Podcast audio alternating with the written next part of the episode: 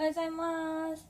あこんにちは。こめこチャンネルのこめこです。今日も配信を聞いていただきありがとうございます。いやあの昨日ワンタップバイするって言って登録してあと夜子供にあのママ一緒にしたいことあるんだけどって言ってあのね娘の好きなハッピーセットの話からマックンの話につなげたりとかあのあつ森が好きだよねって話してあつ森は任天堂っていう会社さんが作ってるんだよって話してその会社をね変えるんだけどどう思うって言ってちょっとさ買ってさってあの様子見たい一緒に見たいんだけどいい？とか言ったら「うんいいよ」って言ってくれてあのちゃんとね使えるようになったら一緒にやっていきたいなって思ってとりあえず一歩進みました。よかったです。ありがとうございます。でもう朝もねだいぶ涼しくなりましたね。うんと朝の支度してる時にもねお母さんと一緒の番組知ってますか？NHK の。でお母さんと一緒に見てたらあの久々にあのシルエット博士っていうのが出てくるんですけど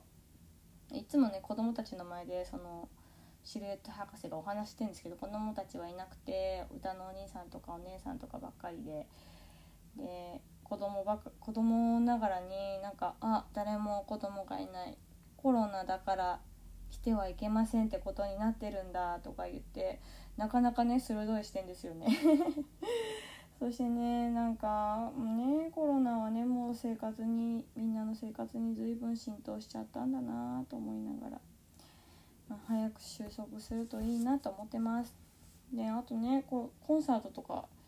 この夏もフェスとかね行きたかったんですけどうん行きたいな。ディズニーランドもねまた再開ねちょっと前にしましたよね。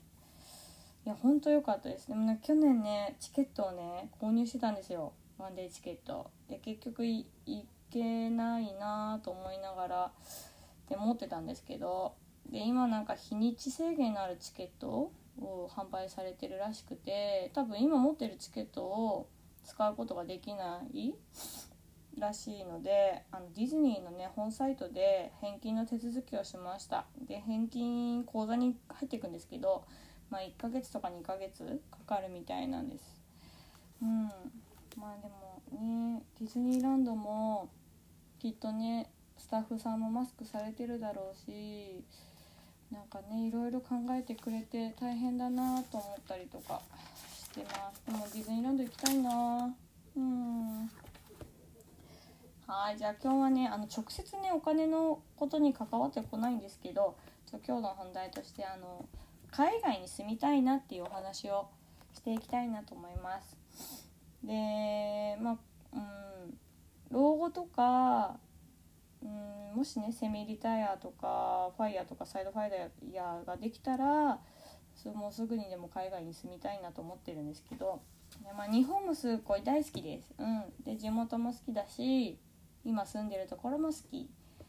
だけどなんかね、まあ、世界って広いから違う世界とか環境でいろんなところに行ったりいろんな体験してみたりまああんまりコミュニケーション得意じゃないんですけどいろんな人と出会いたいなって思ってます。でだから今から、うん、とりあえず英語共通で話せる英語を勉強しようと思っています。ですごいもうね学生時代も文法とかすごい苦手だったんだよな。でもねあのあのビジネスとか教育系 YouTube いっぱい見てるってあのプロフィールに書いたんですけどあの YouTube 大学のあっちゃんと Nas Daily さんの昨日かな昨日の動画とフェイスタイムのねフェイスタイムでの会話なのかな、うんとね、テレビ電話の会話の動画も見たんだけど、うんと、なんかね世界にはすごい人がいるんだなって。で今はね通訳アプリとかもあってあの仕事ではこれを使えばいいじゃんっていうこともあるんだろうけどなんかやっぱ自分の言葉で話をできたらいいなって思ってますで子供にもね英語には馴染んでほしくて、まあ、この間言ってたしまじろうのチャレンジイングリッシュを、まあ、そのまま続けてたりとかあの幼稚園とかの保育園とかの方でもねあと英語の時間があったりしてますで下の子もなんかこの間突然ご飯中に「ヤミー!」って言ってきてあなんか普段使いできるってこと？なんか場に合った風にちゃんと使えてるってことはあの身になってるってことなんだなって思いましたでもねそこでねなんかね子供の気持ちが盛り上がってるとこにママは「あヤミ使えるのすごい!」とかぐらいしか言えなくてなんかそこでね英語でねより一層それにつながる言葉とかを言ってあげれば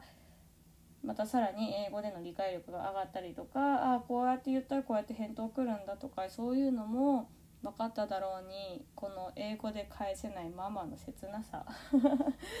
でまあね子供たちも英語とか、まあ、中国語とか